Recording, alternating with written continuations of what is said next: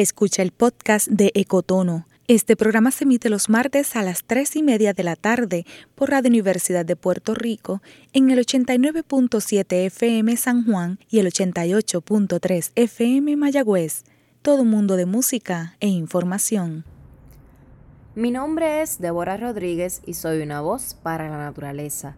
Les doy la bienvenida a Ecotono, un espacio radial en el que los invitamos a escuchar con curiosidad el mundo natural de nuestras islas y a religar sus días con lo que ocurre en él. Calibren bien sus sentidos, que ahora vamos a experimentar en la naturaleza de una manera diferente. Hace unos días caminaba por el bosque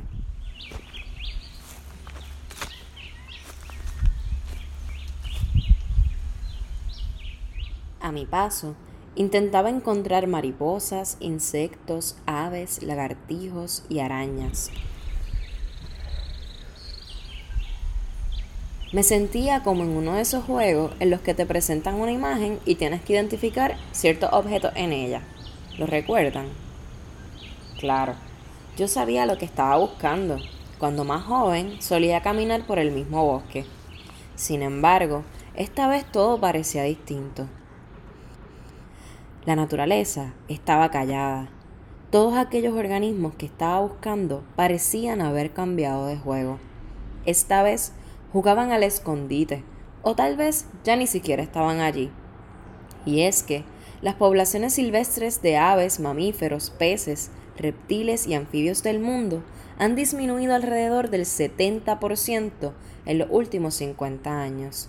Asimismo, además, el 40% de las especies de plantas existentes se encuentran amenazadas. El pasado 3 de marzo se celebró el Día Internacional de la Vida Silvestre. Con motivo de esa celebración, pude conversar con una de las personas que más ha estudiado la fauna y la flora silvestre de nuestras islas. Se llama Rafael Hoglar. A continuación, nuestra plática.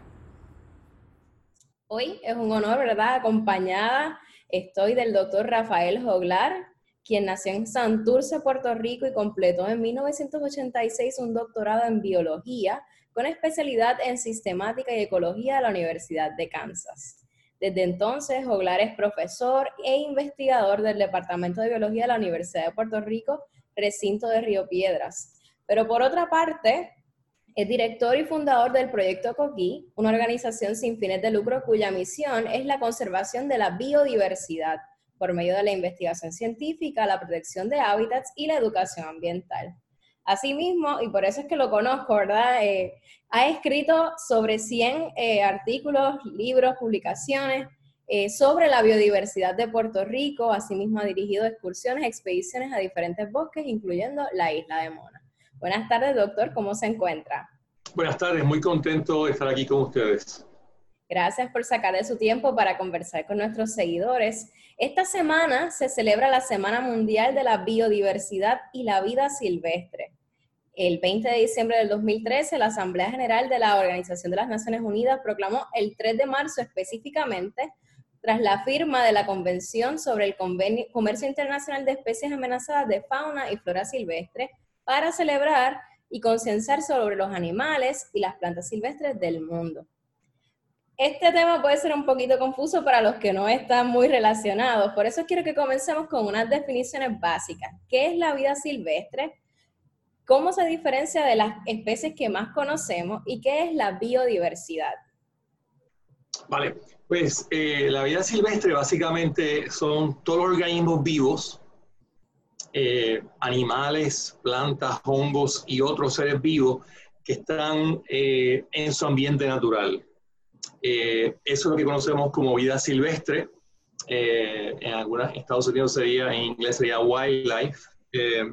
y entonces, la diferencia principal entre la vida silvestre y lo que muchos conocemos como animales es que eh, algunos animales y algunas especies han sido domesticadas y han sido, ¿verdad?, a través de los siglos, sido usadas, utilizadas para algún propósito eh, comercial o industrial o, agrícola. Y entonces eh, la vida silvestre es lo que está allá afuera, en, en, estado natural, en la naturaleza, sin intervención humana, y están la, la, vida domesticada, los animales y las plantas domesticados que están cerca de nosotros para ayudarnos y hacer algunos servicios, ¿verdad? Eh, esa es la diferencia principal entre vida silvestre y animales domésticos o vida domesticada. ¿no? El término biodiversidad es un término mucho más amplio eh, y es un término mucho más complejo, ¿verdad? Por biodiversidad se entiende todos los seres vivos, todos los seres vivos, todas las formas de vida que están a nuestro alrededor en todo el planeta. Y el término puede ir desde lo muy, muy específico dentro de los genes y los cromosomas de algunas especies y toda esa variabilidad genética dentro de una especie, hasta ir a niveles mucho más amplios de ecosistemas y biomas a nivel de toda la variabilidad eh, de las cosas vivas en este planeta Tierra. Así que estamos hablando, ¿no? De que la vida silvestre es algo, son las especies específicas, pero la biodiversidad es ese, esa relación que tienen todos esos eh, animales eh, y plantas silvestres, ¿no? Que están en su ecosistema natural. Sí, sí, la biodiversidad es algo mucho más amplio eh, y básicamente resume toda la diversidad y la riqueza de la vida en este planeta Tierra. Todo lo que está vivo eh, o ha estado vivo, más entonces los ecosistemas también, ¿verdad? Ahí entramos ya en otro nivel también de lo que es biodiversidad. Dentro de la biodiversidad se contemplan todos los ecosistemas del planeta Tierra, ¿no? Y asociado a ese ecosistema hay una enorme cantidad de servicios eh, importantes que esos ecosistemas nos brindan. La biodiversidad nos da alimento, nos da oxígeno, nos da combustible, nos da recreación, entretenimiento y muchos otros servicios valiosos, ¿verdad? Eh, ayuda la biodiversidad a regular la temperatura, a regular el clima, inclusive a regular el estado de salud del planeta Tierra y el estado de salud de nosotros como humanos y como especie. Claro, de hecho se ha hablado mucho de que la pandemia que estamos viviendo está relacionada ¿no? a esa biodiversidad, a esa pérdida de biodiversidad que también hemos tenido en el mundo y al tráfico de, de organismos en diferentes mercados. Correcto, sí, sí, podemos hablar un poco con mayor profundidad sobre eso, pero por ahora podemos decir que el COVID-19 es una enfermedad eh, zoonótica, una enfermedad que se pasó de animales a humanos, ¿verdad? Y nosotros hemos estado hablando sobre eso, ¿verdad? Las personas que hemos trabajado el tema del cambio climático, yo llevo hablando del cambio climático climático 34 años en la Universidad de Puerto Rico en Río Piedra, hemos dicho que esas enfermedades ¿verdad? Eh, acompañan al, tema del cambio climático, están relacionadas en una forma u otra, ¿verdad? Eh, se habla de una salud, un planeta. Así que la salud del planeta eh, está relacionado a la salud de los ecosistemas y nosotros a la vez estamos también metidos ahí, ¿verdad? En esa fórmula. Así que debemos ser más cuidadosos de lo que hemos sido en el pasado, tratar de mantener este planeta saludable para que en esa manera también nosotros nos mantengamos saludables. ¿no? Son tiempos difíciles y son tiempos de reflexión, ¿verdad? Ahora que estamos tan, tan limitados en nuestras actividades, eh, debemos reflexionar profundamente sobre lo que está pasando y cómo nosotros podemos ayudar para que esto no continúe ocurriendo con mayor frecuencia y con mayor intensidad. Claro que sí, de eso vamos a hablar un poquito más adelante, pero ahora yo sé, ¿verdad? Y, así es que lo, he conocido durante todos estos años que llevo trabajando en Para la Naturaleza a través de sus publicaciones sobre biodiversidad de Puerto Rico. Sé que hay unos tomos sobre invertebrados, sobre vertebrados, sobre hongos, todos ellos los tengo en mi oficina y son eh, de suma referencia cada vez que voy a hacer un escrito o alguna colaboración con los compañeros de, de la Unidad de Ciencias y Conservación Cuéntenos un poco sobre la biodiversidad de Puerto Rico, cómo se compara con otros territorios de Centroamérica y el Caribe. Bueno, sobre la biodiversidad, pues es un tema que he trabajado, eh, como tú sabes, por muchos años, ¿verdad? Y entonces he tratado también, como tú dijiste, de, compartir lo poco que sé con otras personas y con un público más amplio en Puerto Rico y fuera de Puerto Rico, ¿no?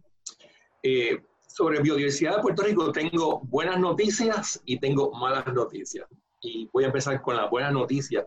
La buena noticia es que en Puerto Rico somos muy afortunados porque somos muy ricos, ¿verdad? Somos extremadamente ricos. Eh, en estos días se está hablando mucho de la pobreza de Puerto Rico. Somos pobres, estamos endeudados y el fin del mundo. La realidad es que nosotros debemos celebrar, y yo celebro todos los días, la riqueza de Puerto Rico y me gustaría que otros se unieran también a esta celebración. Y ahora esta semana de la biodiversidad y de la vida silvestre es un buen motivo para celebrar. En Puerto Rico somos extremadamente ricos en biodiversidad, somos demasiado afortunados. Eh, hemos, ¿verdad? Como un proyecto de vida a través de esos libros que tú mencionas y en colaboración con un grupo de 38 científicos, eh, mayormente en su, en su mayoría puertorriqueños, hemos tratado de resumir, hemos tratado de documentar la cantidad de especies que tenemos en Puerto Rico, ¿no? Y ese proyecto, que es un proyecto de vida, nos ha tomado, ¿verdad?, casi dos décadas, pero hemos logrado en esas dos décadas, con la ayuda de todos estos científicos y científicas, resumir cuántas especies tenemos en Puerto Rico. ¿no? Así que la riqueza de especies en Puerto Rico es impresionante. Tenemos unas cerca de 27 mil especies de animales, plantas y hongos. En tres reinos que hemos trabajado, el reino de los animales, el reino de las plantas y el reino de los hongos, hemos logrado documentar que tenemos cerca de 27 mil especies en Puerto Rico. Ese número es impresionante, sobre todo considerando que Puerto Rico es una isla muy pequeña, un grupo de islas pequeñas en el Caribe eh, una isla que siempre se nos ha dicho que somos 100 por 35. El hecho de que tengamos 27 mil especies es algo impresionante. Así que las primeras noticias, y son muy buenas, somos ricos, somos extremadamente ricos en biodiversidad. Y eso para nosotros pues, es motivo de, obviamente, de celebración y de orgullo. Si tuviéramos que hablar, ¿verdad?, de esos ecosistemas que ustedes han visitado, ¿cuál diría que contiene la mayor biodiversidad en Puerto Rico? Antes de meterme, Débora, con esa pregunta, deja, permíteme regresar un poco hacia atrás a la pregunta que hiciste, ¿cómo compara Puerto Rico con otras islas y con otros lugares, no? Pues mira, nosotros estamos en el Caribe, lo que yo llamo el Caribe insular, y somos la más pequeña de las Antillas Mayores. Y nuestro vecindario, nuestro vecindario geográfico, nuestro vecindario. Eh, en el Caribe es un vecindario extremadamente rico. Todas estas islas del Caribe, las Antillas Mayores y las Antillas Menores son extremadamente ricas en biodiversidad. Todos somos ricos eh, y estamos eh, la biodiversidad del Caribe se caracteriza por la presencia de muchas especies endémicas, especies únicas que viven en una isla o en el Caribe. Se, también se caracteriza por especies que eh, son eh, o están amenazadas, ¿verdad? Eh, especies en peligro, especies amenazadas, especies en estado crítico. por eso el Caribe ha sido clasificado como una, una zona de, lo que llaman un hotspot, un punto caliente, ¿verdad? Eh, en el planeta Tierra se ha identificado una, un grupo de zonas o áreas de, de, riqueza en biodiversidad, pero al mismo tiempo de amenazas de esa biodiversidad, y el Caribe es una de esas áreas. ¿no? Si comparamos Puerto Rico con las otras islas del Caribe, tenemos que decir y dar un ejemplo que lo tengo muy de cerca, que es el tema de los coquíes, por ejemplo, ¿no? Los coquíes viven en todo el Caribe, hay unas 200 especies de coquíes en todo el Caribe, en las Antillas mayores y las Antillas menores. Nosotros tenemos o teníamos hasta hace poco 17 especies de coquíes. Y si comparamos el número de especies por isla en el Caribe, Puerto Rico es el número uno en todo el Caribe. Tenemos más cantidad de especies en Puerto Rico por metro cuadrado que ninguna otra isla del Caribe y tal vez del mundo, ¿no? Eh, Puerto Rico tiene 17 especies en una isla sumamente pequeña. Si hiciéramos todas las islas de igual tamaño, porque ¿verdad? Cuba es 13 veces más grande que Puerto Rico y la española es 9 veces más grande que Puerto Rico, así que no es justo comparar el número de especies, pero si hiciéramos todas estas islas de igual tamaño, las convirtiéramos matemáticamente en la misma área, Puerto Rico tiene mayor número de especies que ninguna otra isla del Caribe. ¿no? Eso es la respuesta a tu pregunta, ¿cómo compara la biodiversidad de Puerto Rico con otros sitios del Caribe y otras partes del mundo? Entonces, eh, la pregunta tuya, y disculpa que te haya cambiado un poco el tema, eh, es que quería regresar a tocar ese tema y disculpa la confianza, ¿verdad? No, no te preocupes. La otra pregunta que me hiciste después fue, ¿cuál, este, Débora? Sobre cuáles de los ecosistemas de Puerto Rico contienen la mayor biodiversidad. Pues mira, yo no voy a hablar de ecosistemas, pero sí me gustaría hablar de áreas geográficas en Puerto Rico o zonas ecológicas, ¿verdad? Yo eh, en, mi, en mi vida profesional y personal, pues tengo cinco áreas que he identificado como áreas de, de, de ser muy ricas en términos de biodiversidad. ¿no? Esas cinco áreas son los bosques de montaña alta en Puerto Rico.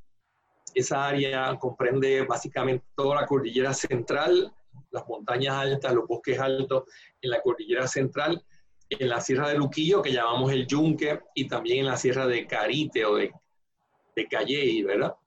Así que esos bosques de montaña alta eh, son, en mi opinión, unas, unas áreas muy importantes y muy ricas en biodiversidad. En el caso mío en particular, pues obviamente he trabajado con el tema de los anfibios que he conocido y he trabajado por los últimos 48 años, ¿no? Entonces esas áreas de montaña alta en Puerto Rico son extremadamente ricas en biodiversidad. Eh, el, grupo que me toca a mí, los anfibios, ahí están todas estas especies eh, de montaña alta. Ahí hay la mayor diversidad de anfibios en Puerto Rico. Y ahí también están todas estas especies amenazadas y en peligro, inclusive algunas que ya hemos perdido. Así que esa es la primera área de importancia o de riqueza en biodiversidad los bosques de montaña alta en Puerto Rico. Las otras cuatro son, en mi opinión, el bosque seco, esa región ecológica, geográfica en el sur de Puerto Rico, desde Guayama hasta Cabo Rojo y Boquerón, toda esa costa, ¿verdad? Guayama, pasando por Ponce, Guánica, y se extiende hasta el oeste, ¿verdad? Esa franja de bosque seco, que también incluye a otras islas de nuestro archipiélago, incluye Mona, obviamente, incluye a su totalidad de la isla de Culebra, disculpa, gran parte de Vieques, y también incluye a Desecheo y Caja de Muerto eh, y otras islas pequeñas por ahí por la cordillera, ¿verdad? Ese bosque seco es un bosque extremadamente rico en especies, extremadamente rico especies endémicas que son únicas del bosque seco, eh, y también es muy rico, lamentablemente, en especies amenazadas y especies en peligro, ¿no? Así que esa sería, esa sería la segunda zona de importancia o de biodiversidad. La tercera, en mi opinión, muy personal, sería el Carso del norte.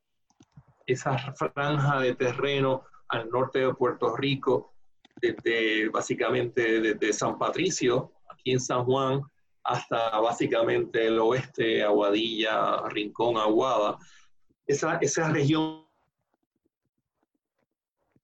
del Carso del Norte también es muy rica en biodiversidad, muchas especies endémicas, eh, muchas especies amenazadas, eh, una formación eh, geológica muy interesante, muy rica en evidencia de nuestro pasado, ¿verdad? Y nuestro colega paleontólogo puertorriqueño Jorge Vélez Guarbe ha encontrado una enorme cantidad de especies que ya no viven con nosotros, pero que vivían en Puerto Rico en el pasado, ¿verdad? Especies de tortugas, especies de tiburones, especies, inclusive un coquí que apareció recientemente, eh, especies de gaviales, cocodrilos extraños y raros.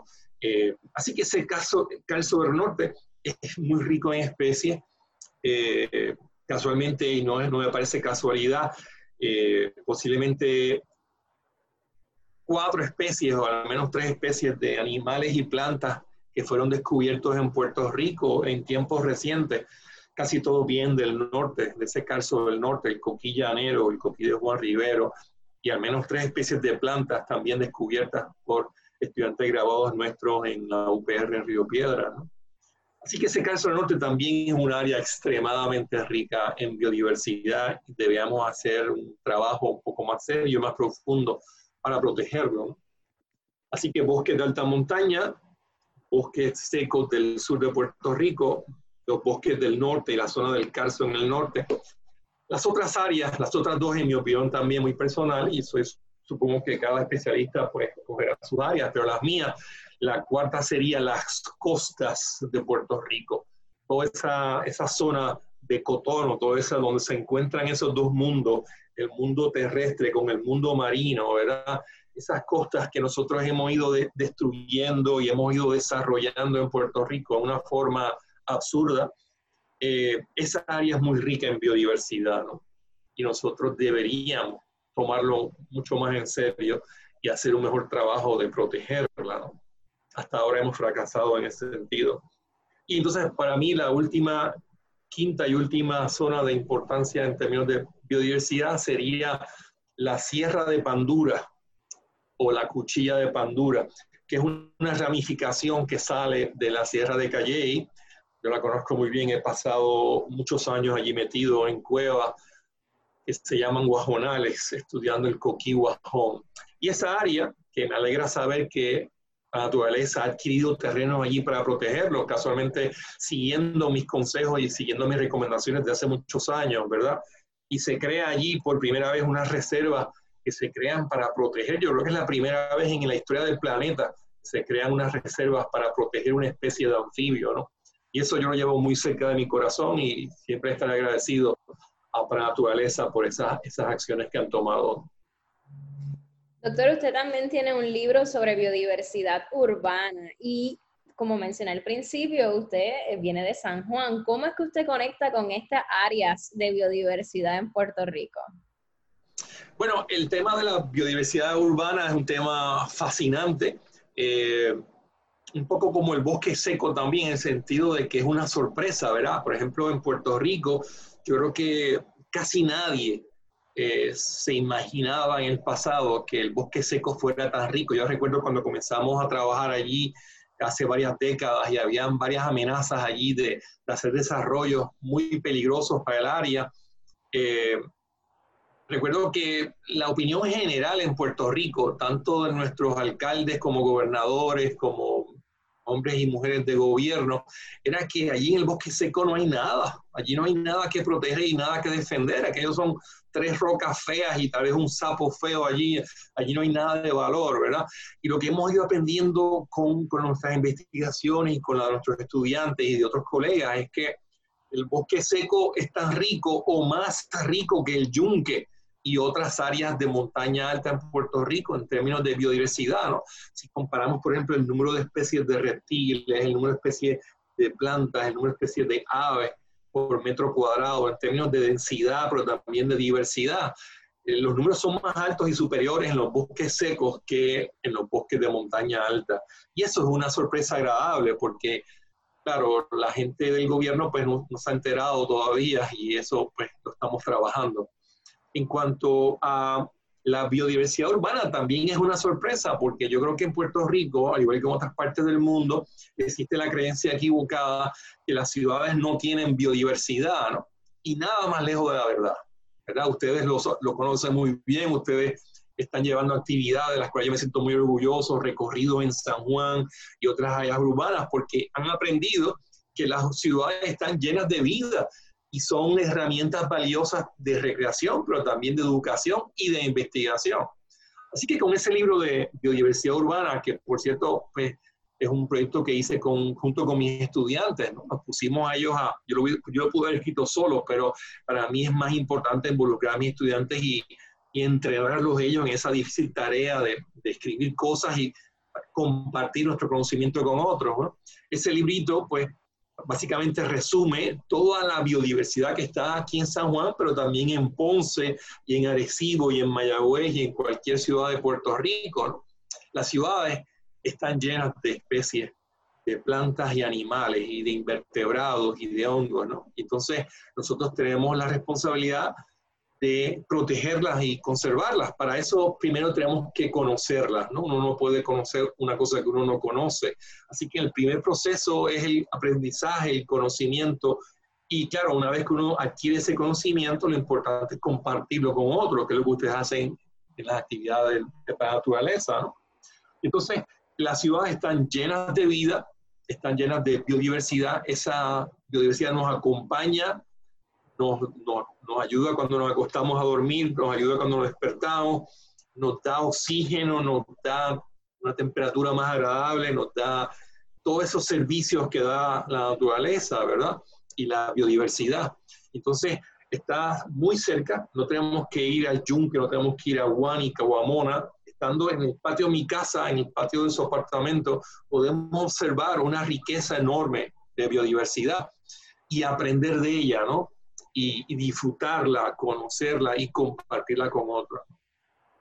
Escríbenos a ecotono.paralanaturaleza.org con tus comentarios, preguntas o sugerencias después de cada programa los martes de 3 y 30 a 4 de la tarde. Este programa fue editado por Laura Cintrón de Para la Naturaleza y Aitza Santos de Radio Universidad de Puerto Rico. Agradezco a todos los colaboradores de este programa y Eduardo Alegría por la música. Recuerda que puedes encontrar este y todos los episodios de Ecotono a través de las plataformas sociales de Para la Naturaleza y cadenas Radio Universidad. Les habló Débora Rodríguez, una voz para la naturaleza. Acaba de escuchar el podcast de Ecotono. Le invitamos a que nos sintonice los martes a las 3 y media de la tarde por Radio Universidad de Puerto Rico en el 89.7 FM San Juan y el 88.3 FM Mayagüez, todo un mundo de música e información.